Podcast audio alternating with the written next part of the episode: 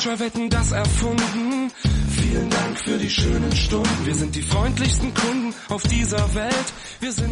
Hello，大家好，您现在收听的是汤尔电台小编聊汽车，我是怀东。大家好，我是杨广。嗯，然后还是啊，刚开始还是小广告时间。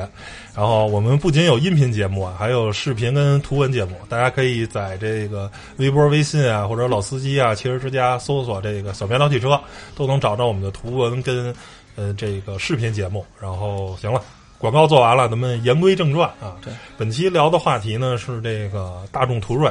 我跟杨广最近试过的一个啊、最让我们俩喜欢的车，爆款，呃，反正卖的确实啊，销量确实不怎么样。然后，但是这个车呢，试完了就是俩字儿，真香。太好了。嗯，对。然后呢，从各个方面啊聊聊一下这个车，途锐这车为什么真香，为什么啊特特别好。然后呢，首先来说呢，途锐呢其实是一个很有啊历史的车型。然后这个车从嗯二零零二年第一代车型的发布，一直到今年二零一九年，其实已经有十七年的历史了。然后目前的在售的这代途锐呢，是它的第三代车型。然后呢，途锐呢也是大众集团的首款的 SUV 车型。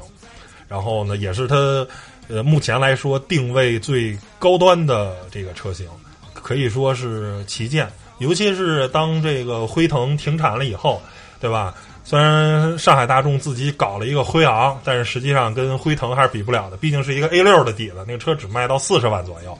然后呢，途锐很尴尬的是，途锐现在是大众集团目前在售的量产车里定位最高端的车，也是卖的最贵的车。在中国，它的顶配车型要卖到八十多万，然后二点零 T 的车型也要卖到六十多万。然后在全球市场应该大概也是这样的，反正我没有记着说，呃，还有别的比大众挂大众标的，好像比比比途锐更贵的车了，因为辉腾停产了嘛，对吧？原来是 W 十二的这个辉腾肯定是最贵的，一百多万嘛，是吧？小两百万的售价。然后这个车，呃，历史上最初的时候推出的时候，实际上是一个，呃，按定位来说是一个全领域 SUV。然后呢，它是兼顾城市路况跟越野路况，包括大众在最初的宣传的时候呢，也让途锐干过很多特别疯狂的事儿。包括我记着啊，拖过一个飞机，到底是什么具体型号是七四七啊，还是什么型号我忘了，但是我记得他拖过一个飞机，然后呢，开着这个大众途锐呢，还登过一个雪山，哦，好像是个南美的，还是一个雪山，也是挑战雪山。然后呢，包括大众为了彰显这个途锐的这个越野能力，还参加过三届达喀尔。虽然参加达喀尔那比赛的途锐的赛车跟实际的途锐没有什么关系，那都是一个纯赛车的，都是钢管车身的。但是呢，很明显能看出大众为了宣传途锐这款车，然后斥巨资，然后呢去参加这个达喀尔拉力赛，然后也拿了三年冠军。基本上跟标致有点像，标致不也弄这个三零零八达喀尔嘛？当然现在不参赛了，也是可以看出寄予厚望。然后呢，但是实际上呢，到了这代的途锐呢，嗯、这整个的这个汽车的这个这个整个的这个环境啊、大背景啊，其实也有一个特别大的变化。然后呢，这届这一代的途锐给我最明显的这个变化呢，就是说彻底城市化了。现在的途锐就是已经不是过去那个途锐了。然后呢，说原来就得宣宣扬全路况，不光有城市能力，还能越野，你开着车也能啊各种穿越。现在就是基本上你开这个车啊，穿越的事儿就跟你没什么关系了。而且就是很多可能越野爱好者呀、或者说是一些老玩家来说，都是哎呀，这个新一代途锐变娘炮了，跟越野没关系了啊。但是实际上我们后面会讲，它的越野的底子还是有的。但是呢，肯定说不如原来的那个什么，因为最初的途锐，然后我忘了是在第一代还是第二代车型吧，有带 Four X Motion 那个四驱的版本，那个四驱系统是非常非常强大的，那个是有越野低速档、有中差、有后差，等于有两把锁，还有越野低速档的车型的基本上就是已经是四驱的越野能力已经是顶级了，这个行业的就是最高标准了。两把锁加有低速的四驱，然后包括强大的电子限滑能力，那已经基本上是很牛逼的了。那跟 F 勾酷鲁泽那基本上都是同样的道理。当然，可能它的四驱结构没有分时四驱那么可靠，但是呢，也大差不差。跟途乐什么的都是一样的，都是多片离合器的。但是现在的这个呢，就相对来说可能越野能力会差一点。但是我想说的是，就是即便啊，现在途锐还保持着 Four Star Motion，然后还保持那么硬，但是真的有人会买途锐越野吗？阳光，你说对不对？可能转头一百万这个价格，我还是买一陆巡，对吧？或者我再加点钱买五七零，对吧？或者买一途乐，对吧？你要真想玩，真想越野的话，可能还是。投向日系了，或者买一奔驰 G，嗯，当然可能奔驰 G 稍微更贵一点啊，嗯，可能就是即便途锐把车做的大众把途锐做的还那么硬，但我觉得那那些越野爱好者还是不会买途锐去越野。那如果这样呢，索性我觉得就把这车做的彻底城市化。那这样的话呢，没准儿喜欢城市 SUV 的人呢，还能考虑考虑途锐。对。是吧？我是这么认为的，就是说这个车型的这个变化，就现在的说，很多人说途锐变娘炮了，我我可以理解。就是如果我是大众这个途锐的项目的负责人，我也会这么做，因为我做的越野也没人买，对吧？你转转头，你可能都会买大众的那阿莫和皮卡，你都不会，没准都不会买途锐去越野的话，那我何必还坚持那些越野的设定呢？就大差不差就完了。就是我保持一定的越野基因就可以了，然后，但是我真的不指望说再把它变成一个全路况的那个什么了，SUV 了，就是彻底向城市性能妥协了。那剩下先聊聊这个车外观啊。其实这个车有一个特别呃逗的事儿啊，就是现在虽然途锐定位的是呃大众集团目前最高端、最豪华的 SUV 车型。但它很尴尬的，却不是家族里的尺寸最大的 SUV，这点这个事儿特别逗，特别逗，因为因为途昂是他们家个儿最大的，途昂真是，大家我我相信啊，很多人也都看过实车，呃，途昂跟坦克似的，真的好大好大，然后这然后确实特别宽敞，特别大，然后就是包括我们这回试驾这个途锐的过程中，然后。也看着个两三辆途昂，在身边一开，真是感觉哇塞，真大。但是呢，实际上你把这辆车搁在一块儿的话，你看气场，那途昂是不如途锐的，它就是傻大，它没有气场。途锐的这个设计啊，包括这个整个的它的车身线条啊，包括很多这种棱角的东西，途锐相当于是什么呢？途锐相当于是一个这个拳击手，像泰森那样的，是见棱见角的。你感觉这人特别有侵略性，特别有力量感。这途昂是什么呀？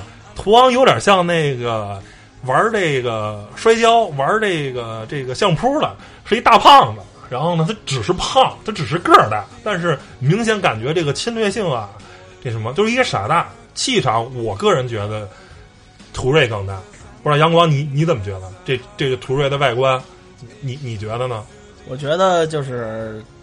花钱有花钱的道理，这车贵就是香。你去查查途昂多少钱，查查途锐多少钱。对，买俩，买俩。因为刚才你也说了，它那个呃，等于说它的呃越野性能和四驱系统，就是已经没有像呃原来那几代车型，就是偏城市化，就是说没有把钱过于花到这些身身上。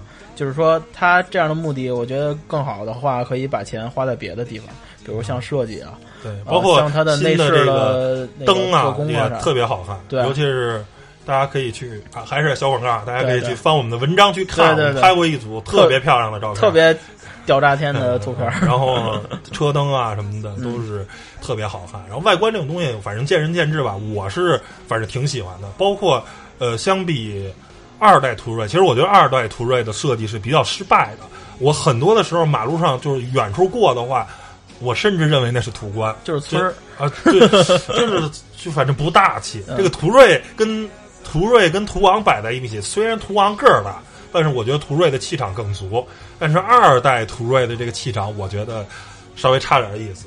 嘛，一代气场很足，对，尤尤其是这个，尤其是大家不考虑品牌的问题啊，就是说大家都知道途锐跟 Q 七是一个平台出来的车，因为新一代 Q 七的外观设计，我觉得是非常非常失败的。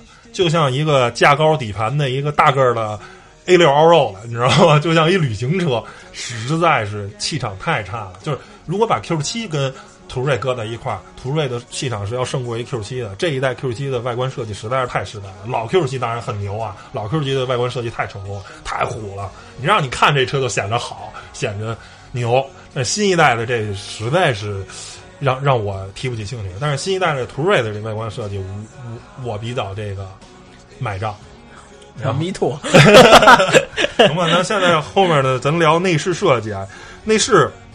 现在它装了一块十二英寸的液晶仪表盘，装了一个十五英寸的这个中控，这基本上是目前市面上大众集团最大的了。而且就不光是大众集团，你放眼整个这个汽车这个什么的话，也算尺寸很夸张的，十二加十五寸。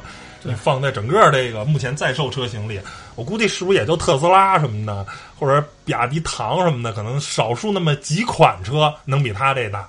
然后呢，就是纯汽油车的话，这已经是一个啊非常夸张的这个中控这个尺寸。然后整个的内饰设计，我们因为是一个浅色内饰的，然后它上面是这个上面是黑色的皮，然后底下是这种啊浅色的皮，然后中间加了一条那种宜家那种颜色的那个啊实木的过渡。反正这个整体的内饰的设计，包括居家感的氛围，我是非常非常买单的，我很喜欢。但是呢，内饰呢也不是没有缺点啊。我说说两点，我我因为这个车我基本上是开满了两天的时间，不是很长啊。但是实际上对于试驾来说，开两天也算挺多的了。因为很多时候我们参加试驾活动就半天儿，那两天我是开满了，基本上一直是我在开，我在用。我觉得有有几点我不太满意的。首先呢，就是说这十五寸的这个呃中控屏，它基本上完全取消了实体按键，所有的功能都在。这个中控屏里做这个东西呢，如果对于一个年轻一点的车啊，如果面对呃二十多岁的消费者来说，我不认为这是一个特别大的问题。但我觉得这个东西搁在途锐上就是问题。为什么呢？就首先我八八年出生的，我今年刚三十出头。当我打开那个屏幕的那些菜单，因为它车的功能又特别多，我已经崩溃了，我都不知道我从哪调。你知道，所有的功能哇，找半天。特别复杂，就像手机的那个设置菜单一样，密密麻麻的像。而我刚三十岁出头，而且我认为我还是一个比较热衷于数码呀、科技的这么一人。面对这样复杂的菜单，我觉得我都有点崩溃。而途锐的真正的潜在的用户是多大岁数了呢？一般都是四十到五十岁的成功人士。我觉得对于他们来说，这个菜单更是过于复杂了。就是我估计很多人啊，买完这个车从。除了四 S 店销售人员给他演示完这功能，可能没准到这车他卖掉的话，没准这功能都大哥都没调过，不知道，因为太复杂了，实在是让人有点崩溃。然后不光是菜单复杂，而且它完全取消了实体按键，包括很多东西，比如像座椅加热呀什么的这些东西，我觉得做一个实体按键是有有必要的。就是这些常用功能，如果可以的话，还是我个人觉得啊，是做一个实体按键。就是把一些比较细的东西啊做在那什么里。现在就是纯电子化的话，我个人觉得是有点过，有有点过了。第二个，我觉得内饰上的一个让我不太能接受的是，就是主副驾驶的这个中央地台这个位置接触到腿的地方，竟然是塑料的，而且是硬塑料。这个我觉得是一个设计上的败笔。就是说，而且我们这车是三点零 T 的高配，是就家族的旗舰车型，已经是最贵的车了。然后，如果是你是低配车型，我觉得，呃，做这么二点零 T 的盖板啊，我能接受，因为成本的原因，因为这个车已经卖到八十多万。然后，我觉得啊，就是我能手能碰到的地方，腿能碰到的地方，就不应该有硬的地方。在我印象中，因为我当年开最初开老一代 Q 七的顶配的，就是当时好像卖一百三、一百二十万的那个那个车，当时当时我是第一次开那么好的车啊。老老 Q 七是我第一次开到百万级 SUV，我都没开过，惊了，因为整车全都是阿根塔拉包的软质的，车顶都是阿坎塔拉的。然后呢，做剩下你触手可及的全都是真皮包。就是说，当然可能用真皮包，确实当时那个车卖一百三十万，那阵儿的那阵儿的豪华车是是，而且真的贵，而且是真的，他把那个内饰的那质感做的特别极致。然后现在这个途锐因为八十万确实便宜一点，但是说你最起码要用软的吧。这一块是一个大塑料，我个人认为啊，处理的是很不得当的，就是你最起码做成软的，对吧？你不要求一定用真皮包，但是呢，你最起码应该做成软的。它这个挨到膝盖的地方是。是是那什么，也可能啊，人家认为可能开这个人呢，都会也不会穿短裤，都是穿长裤子，可能磨这儿的，呃，可能没有什么过多的硬的感觉。但是买一毛裤套上就好了。但是我觉得是处理的这个什么，但剩下的其他方面呢，我觉得那内饰方面的基本上都是满分的，包括设计的温馨啊，座椅的这些功能，对，啊，十八项电动调节啊，然后有记忆啊，加热、通风、按摩呀什么的。记得还有一个多少。很多种的那个叫什么氛围颜色啊？对，三十种氛围灯啊，然后这七百三十瓦的丹拿音响啊什么的，就是反正你就看配置表吧。基本上就是你能见到的所有的，包括还有这个夜视系统，你能见到的所有的这个配置，基本上都给你顶满了。你能想到的车，对吧？自适应巡航，基本上 一个豪华车应该有的配置和应该有的那些氛围都都然后做到了。嗯，实际上因为这个纵置平台什么的。这个车的其实空间啊，后排的空间不是特别大，一般。我觉得可能跟汉兰达可能差不多，没准比汉兰达还稍微小点这个我不意外，因为我之前开宾利那个天悦，它后排也不宽敞，所以这好像就是这种百万级 SUV 的就惯性，就是大家都这样，因为它是纵置发动机平台嘛，然后对车的空间的侵蚀比较大，然后都后排都不是特别宽敞。就除非你坐到那个揽胜那个创世加长那种后排能翘二郎腿的，剩下的那个，如果你要是因为买这种车的人基本上没有人坐，大多数人可能都是开，那可能对前排的照顾比较足。如果你是坐的话，你可能会买一奔驰 S 呀、A 八呀，就买那些 D 级的行政轿车了。这种车的消费者基本上都是自己开，可能对前排的照顾比较好，后排的照顾其实挺一般的。说实话，后排空间并不是特别大，然后配置。后排的当然也就是，我记得好像通风加热都，好像没有按摩啊，就是照顾的相对没那么好。那后的后备箱，嗯，空间也是挺大的。然后呢，包括还特别贴心的，因为它是空气可升降悬架，然后后面还有方便搬运的那个一键升降。然后这样的话，你可以在搬东西的时候把后面的那个底盘给降下一点了，然后你往后备箱搬东西的时候比较方便。还值得特别一提提的一点就是它那个。呃，升降速度是很快的，呃，因为之前呢，因为我做二手车的时候，我们收过老我我可以我可以有对比，你知道吗？然后那是收过的奔驰，就是比较已经现在已经不在了那车，M L M L 那个，他那车也有那个底盘升降，然后我当时也是爱拍点小视频然后试试，然后拿着相机拍拍视频，哎降了吗？我还问那车里跟我同事，我说你摁了吗？摁了，我操！就是后来。回放看就特慢，降的特别慢。但是后来店里收了辆途锐，应该这车的上一代，嗯，上一第二代途锐，对上一代。但是应该我觉得空气悬架这系统应该差不多，大同小异。对，那个一按就是响，唰，就跟坏了似的，嘚就下去。那可能是那也太快了，也应该也不对。就是就是没没有，就是只是跟他比，我形容的夸张一些，但是是确实挺快的。大概我觉得是二十秒左右吧，十五秒到二十秒。反正不能说它有多快，就是能看，但是是能看可见的在升在降，对，咔下来了，慢慢上去了。那个 M L 那个就是就感觉跟那感觉是跟坏了，对，就跟坏了一样。然后哦，怎么还不降？就很着急。你要是个急性的人，你就是得多提前，我把它升起来，我再走。那你越野，你看前面有一个 off road 的路面，你想赶紧过去，嗯。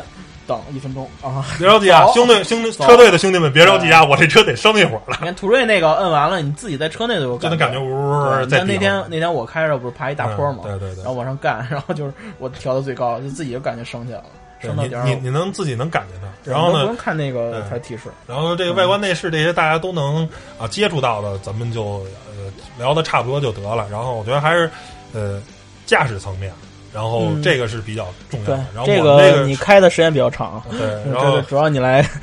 然后这个车是搭载了一个 3.0T 的涡轮增压发动机，匹配一个 8AT 的变速箱。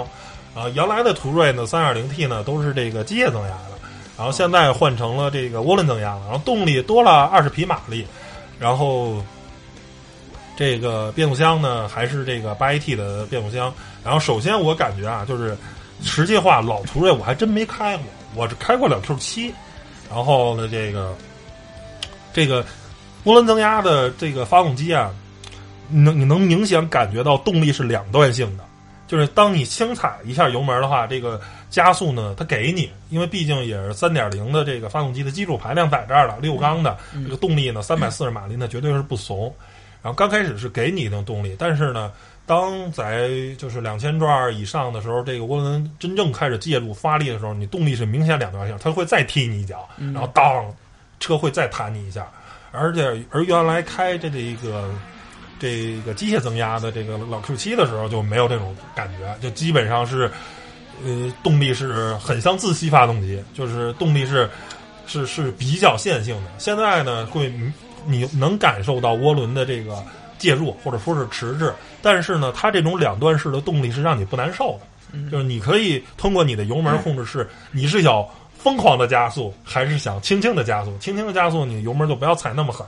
然后呢，它的动力呢也也会提，但是不会是像那个你深踩油门那种疯狂的加速。然后我觉得这个发动机的这个整个的出力啊，而且明显感觉啊，我觉得反正比比老 Q 七要快，而且实际的参数我没记错的好像是六点八秒的百公里加速，新一代的途锐这个速度呢，甭管是绝对速度，包括体感速度，其实都还是可以。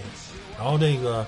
八 AT 变速箱呢，那就甭说了，采埃孚的明星级产品，那又平顺又聪明又换挡又又迅速，就是所有的你能形容好的变速箱了，就是好，哎，就是好，就是真香香，就是香，这这这就甭说了，明星级的宝马呀什么的，路虎啊，好多这个车都在用这个变速箱，那就甭说了。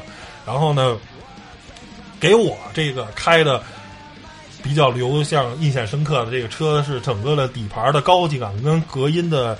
这个静谧性，就是因为我之前开过这个这个宾利天悦嘛，宾利天悦呢也是这个 M M B E V O 平台。如果宾利天悦是一百分儿，如果它的底盘的高级感跟静谧感是一百分儿的话，我觉得途锐最少是七十分的水平，就是处理绝大多数的震动，包括这个不是特别大的坑。都是非常非常舒服的，特别韧劲儿，然后呢还不会难受。但如果你坑实在是太大了，比如是一个十五厘米或者十厘米这么深的坑，那已经超过它底盘的那个极限了。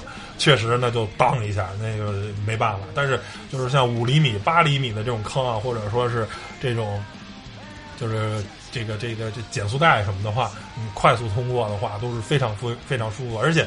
前提是它还装了一个二十还是二十一寸的一个大轮圈，还是一个很大的轮圈的前脸。它的胎其实并不厚。那如果你要装个十九、十八，当然可能视觉效果差点，但是特别越野。但是但是滤震肯定就更好了。就是在在装，即便是一个大大圈大的轮毂的前提下，还能有这种高级感，那就肯定是得益于空气悬架跟这个它本本身的这个前后这个多连杆的这个这个这个调教了。然后呢？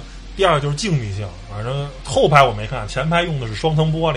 然后这辆车，反正我们拍的时候吧，呃，关上车窗，外头基本上就听不见你说什么的。就是每次就是想调调整的话，是必定开窗户啊，然后喊。呃，不开窗户肯定不行，因为肯定听不见。对，就是整车的这个静谧性特别好。然后呢，你再把这个丹拿的这个七百多瓦的这个音箱一打开，那肯定就是享受。我觉得整个的给我的就是高级感，然后舒服，然后包括它可能还有一些这个四轮转向啊什么的这些东西，反正我们感受中啊，在山路的驾驶，反正你没觉得这车特别大、特别笨啊？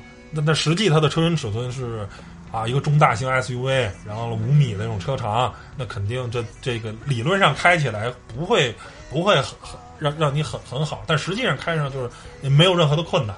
对吧？你跑山啊，速度比较快的过弯啊，这些都没问题。那肯定跟它的底盘悬架，包括这个，因为这个没有没有去看这个四轮转向，它的幅度到底有多大？那肯定是有功能有作用。对，我觉得阳光你也可以聊聊。虽然你开的可能不是特别多啊，大概可能开了一个小时、半个小时吧，差不多啊。从山里然后特意。特意特意给我们杨总安排了一段，说一定你得试驾试驾，因为我看完觉得我说真香这车。我我特意特意品尝了一下这个途锐，然后 好香。对，然后把我的北斗星让给了我们的摄影师。然后怎么说呢？就是我其实我一直喜欢开这种豪华型 SUV，大家都喜欢，都是百万级 SUV，没人不喜欢。我特别特别喜欢开这种，你像你像又大又舒服。你要开个越野车吧，我倒是不是特别喜欢，就开个牧马人，开个普拉多。我觉得你要说这种车，你要比如到沙子里玩玩玩玩还行。你要让路上开啊，没什么意思。我一点都不想开。但是那天环东说有一途锐，哇，兴奋了我都。嗯，怎么说呢？就是，嗯，它确实就是你评论一个呃豪华 SUV 或者一豪华车好不好？然后其实最重要的点就是，呃，你看它的价格，比如说这车。差不多也七十多万吧，八十多，呃，八八十多万，八十多，八十多万。就是说，呃，它，你开完之后，你感觉它能不能给你八十万的品质？你就不能说说给一百万的品质，就是说你感觉它到底值不值八十万？反正我开完了之后，我最大感受就是太他妈值了。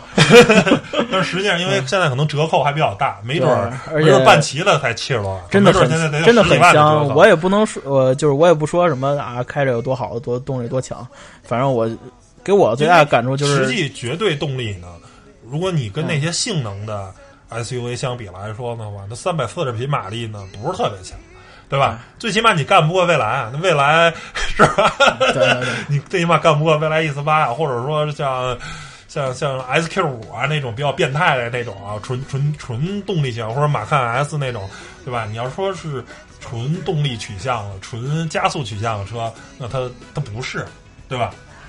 哎，但毕竟的车身尺寸呀，对吧？包括通过性，这个是是是是有是有考虑的。我觉得就是底盘的这种高级感，就是说这是一个百万级 SUV 的底盘的高级感是非常。其实最重要的，加速快很容易，装一个牛逼的发动机就行。对，但是底盘的高级感不是。对，最重要的其实一般对于这种豪华的车、豪华 SUV 或者豪华轿车，就上升到 A 八或者那个奔驰 S，百万级吧，百万级，对，就快一百万的。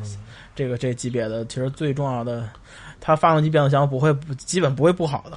最重要的其实就是这个刚才说的底盘质感，就是说你坐上然后给你传达的那种特别舒静谧感跟舒适感，就是那种很顺的那种感觉，就是豪华车那种特有的那种香味儿 啊，太香了。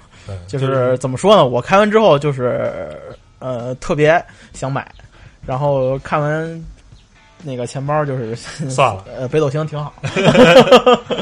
嗯，然后最后呢，我觉得可以聊聊越野。当然，我们这个因为时间啊，包括这个各种因原因吧，没有说真的去弄到一个特别难的地方，然后只是选择了一段山路，然后一个大坡。其实那个坡有点难度啊，不是特别难。呃，反正反正炮弹坑还是挺多的。对，然后坡度大概可能有个二二十多度，不到三十度那么一个坡度。然后呢，反正运气我们运气还挺挺好，就是我们要拍那之前呢，正好赶上一个别的媒体在那儿也拍选题，他们应该是弄了一个雷克萨斯的 NX，然后有一个林肯，那个是个航海家还是什么的，反正新上的 SUV，我现在有有点闹不明白。还有一个什么车？奥迪 Q 五。对，还有一个 Q 五 L。反正那这仨的都是城市 SUV，而且都是横置发动机平台的，不是纵置的。属于纯城市，反正电子限滑系统也不是特别强，但是比一般的城市 SUV 可能四驱能力还稍微强一点。反正上那炮弹坑呢都挺费劲，就没有一个是叮叮当当上去的，都是呃上不去啊，打滑挠半天，然后错错，然后选路什么的都得歇口气儿，要不就是退回去。啊，对，然后 重新再找路，反正没有一个痛痛快快上来的。我们这个呢，途锐呢，因为现在也是一城市 SUV，把这个底盘升到最高。下去的时候呢，哎，我都有点惊了，因为选到越野模式以后呢，它自动就开启那个陡坡缓降了。对，我是真有点惊了，我还是我还是慢慢的控制刹车呢，然后突然看一问，完这小绿灯亮了，就已经给你自动切入那个陡坡缓降了。就是当它监测你在大的这个下坡的时候，你只要切到越野模式，它自动给你开启，然后基本上五五公里每小时的车速就慢慢给你往下出来了。当然下去不难。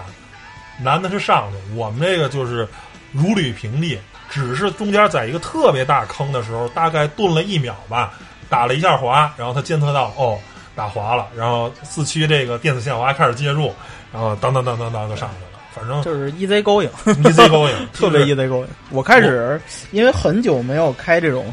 就是咱咱咱也很久没有开这种越野了，也很少借到这种好车。然后我开始，我操，这能下去吗？对我都不敢开。我刚才说，我刚才说你开吗？你因为你开的比较多这种道路，我说哎能上去吗？一气儿，结果我太 easy 了，我我还说得顿几下，完全完全没有，就是说没想到那么快。轮轮胎是很城市胎，就是一点的越野能力都没有的轮胎的前提下，都不是 HD 胎，那是一纯公路胎，而且还偏性能取向的，基本上没什么麻面，纯光的这种胎。然后呢？通过能力还是非常强大的，就是说，我觉得这个它非常符合这个车的定位。我们也说了，这个车呢放弃了越野性能，没有人拿它去真的当一个越野车开。那我觉得大哥你就是疯了，你拿它当陆巡或者途乐开，我觉得你就是疯了，那就是有钱。但是呢，如果你就是一个哎成功人士，四十到五十岁成功人士，比较喜欢自驾游，然后比较喜欢出去玩然后我觉得你开这么一车。就是我们走的那个二十多度、二十五度左右的，然后呢带炮弹坑的上坡路，就是应该你能走的最难的路了。它可以非常轻松，你只要你也不可能这个成功人士，这个大哥对越野也不是很懂，那你只要切到越野模式，把底盘升到最高，你就开吧，基本上不会拖累你。包括你自驾游啊，比如说像沙漠的一些比较浅的地方，就别深深入开。包括一些碎石路啊，比较复杂的路况，就是一般城市 SUV 比较难企及。但是它开，如果你换上 AD 胎的话，那就更不是问题了。就基本上就让你很很轻松的可以去去这些地儿。如果陆巡的越野能力是一百分的话，它我觉得换上 AD 胎以后，大概也能有个七十分到八十分左右。而且，就我觉得对于它，当然我咱们不说可靠性的这些问题啊，因为。确实，你要说如果特别难的去西藏，然后呃走无人区穿越，那我觉得这不是他，他不是他应该干的事儿。算。但是你就短途的一些比较难的越野的话，我觉得凭借它的四驱跟电子限滑，包括底盘升高的这些空气悬挂这些东西，硬件是已经足以应付这个。嗯，最大的问题可能是没有越野低速档，没有四 L 模式，但是瑕不掩瑜吧。呃，当然可能七十呃八十分给高了，应该是六六十分或者到七十分。因为确实没有这个低速档，所以能满足它绝大多数的路况了。我觉得对于途锐这款车的四驱能力就足够了，就 OK 了。因为这个东西就是够用就好，对吧？因为你不能说是拿这个车去衡量一个特别硬派的这么一个越野车。所以我觉得，呃，购买意见，如果你不考虑品牌。对吧？因为确实这个奥迪的这个溢价能力还是有的。如果不考虑品牌，你你能接受大众？然后我觉得，反正啊，也可能我确实没样，因为我对新 Q 七实在是有点爱不起来。我也是。如如果在这两个车之间选的话，我可能会偏向于买途锐啊。但是实际上，对于我来说，可能说你要花到这个钱，那我可能会。会对途乐更感兴趣，我可能我可能还是想要一个真正的偏越野的。当然，途乐城市开也没问题啊，对吧？但是我觉得，如果人不想买越野车，对吧？不想那个什么去越野，就偶尔自驾游，然后平时城市代步，那可能途锐这个车身尺寸相对来说小一点，对于那肯定比途乐合适，因为途锐实在是太大了。因为对于咱俩来说，其实这都不是问题，就是取决于你有几个指标。我可以先买买一个越野车，再买个豪华车。我觉得，我觉得还是取决于钱。你得，你得能买得起。就是说，假如啊，那现在可能确实，呃，财力不够买这个车。但是，就是说，如果考虑，就是说财力能买的话啊，就是如果在在在途锐跟 Q 七之间，我会选择途锐。包括它的内饰啊，包括这个价格啊，我觉得包括配置，可能都是要比 Q 七好的。包括外观看着也比 Q 七虎实。我我反正是对这一代 Q 七，我我是真的是不太不太感冒，而且据说啊，据说咱我不能百分之百的确认，这一代的这个途锐用的还是托森的中央差速器，然后呢，这个这个这个 Q 七已经用上冠状齿轮了，已经已已经不用托森了。那可靠性的话，也是托森更更可靠一点啊，理论上是，但是我不确定啊，这个事儿只是看。汽车之家他们的那些什么，因为没有人去真的拆过，或者说是特别细致的解析过，然后呢，我也不能百分之百确认途锐这一代途锐用的还是坚持用托森，因为在我想，它应该跟它应该跟那个这个奥迪用的是一样的东西，奥迪用啥它用啥，没准也是贯中齿轮。但如果它还能再坚持用托森的话，那肯定托森的可靠性跟稳定性要更好。所以我是这么认为。但是你要是放眼整个的，包加上日系的这些豪华品牌的话，这个可能就不好说了。我觉得可能途锐这种车的定位啊，更适合啊大多数的中国的这个消费者。就是大绝大多数的，可能百分之九十的路况是百分之九十五的路况，就是城市代步，舒舒服服的开。然后呢，喜欢自驾游，然后偶尔走一些比较难的路呢，途锐也不会给你掉链子。那我觉得途锐是可以满足你的这个需求。这也是跟我就发现，其实欧系的这种百万级 SUV 跟日系的百万级 SUV 最大的区别就是这样。你看日系的，就是越野的，就是越野的；城市的，就是城市的。你比如雷克萨斯，像 RX、NX。就 R X 也是近乎百万级的，它是一纯城市的，就基本上一横置发动机平台，基本上一点越野能力没有。但是到 G X 跟 L X，那就是一个就是挺越野的了啊，那底子都是非常牛逼，一个普拉多的底子，一个陆巡的底子。到英菲尼迪也是，英英菲尼迪，你看 Q S 八零，对吧？那途乐的底子，那越野没问题。但 Q S 七零就就越野基本就渣渣，你知道吗？然然后到到讴歌也是，讴歌你看那个。那个 R D X 也是，也基本上就没有任何越野越野能力。当然，本身本田就没有越野车。看到了，就是就是分就是分的特别清楚，越野的就是越野，城市的就是城市。然后，但是欧系的，你看奔驰的这个 M L，就是现在的 G L E，你也有越野选装包，然后它也能选选装对越野低速档。然后奥迪的这个这个也也是 Q 七也是保持了一定越野能力，就是它就是欧洲人把这事儿做的比较。比较比较比较中庸，然后呢，就都兼顾，就是越野也行。你反正换上 AT 胎，你要想玩去，只要不是特别难的道儿，你就开着就去。而且，但日系的就不行。对，而且看完 LX 价格，我还是觉得途锐挺好，途锐还是有有梦想实现的。然后 L X 确实太贵了，一百三十多。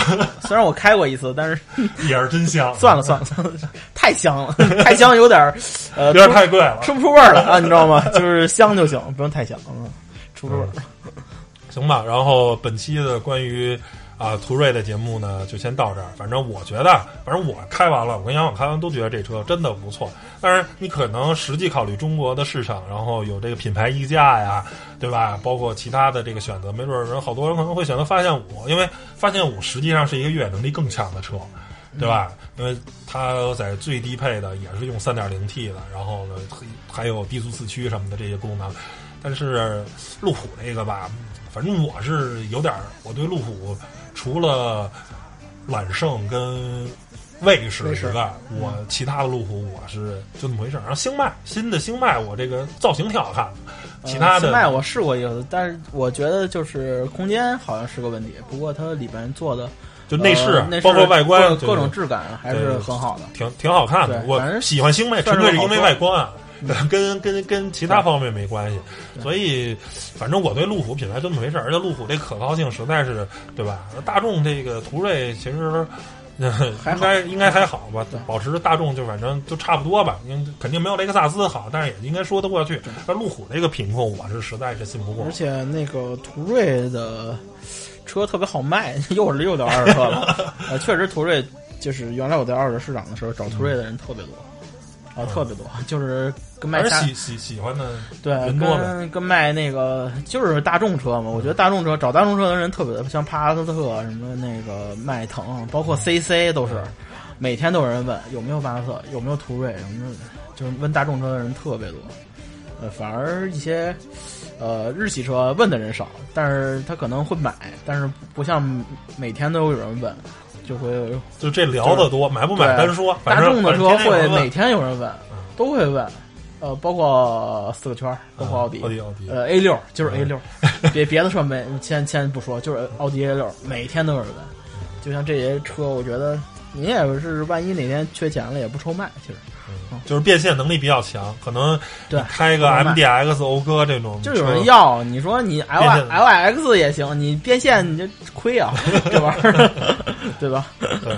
然后行吧，那关于大众途锐的这期节目就聊到这儿。最后呢，还是又重复一遍小广告：我们不光有音频节目，还有。图文跟视频节目，视频图文对，然后大家可以去微博、微信，然后包括老司机啊、汽车之家这些平台搜“小白聊汽车”，搜我们这个号，都能找到我们这个之前的这些更新的东西。对，那行吧，包括我们说的这些车呀，还有节目，也也会有一些那个图文的图文的东西，对，大家可以参考一下。对，然后那本期节目就先到这儿了，谢谢大家收听，拜拜拜拜拜拜。change. Oh, how we thought those days would never end. Sometimes I hear that song and I'll start to sing along think, man, I'd love to see that girl again. And we were trying different things, and we were smoking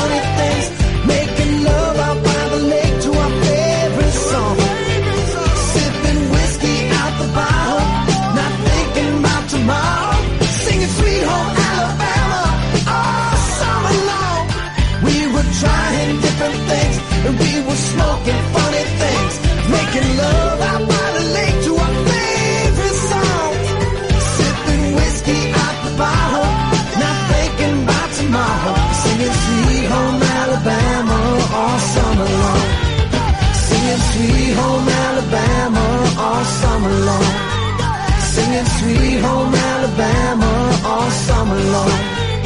Singing Sweet Home Alabama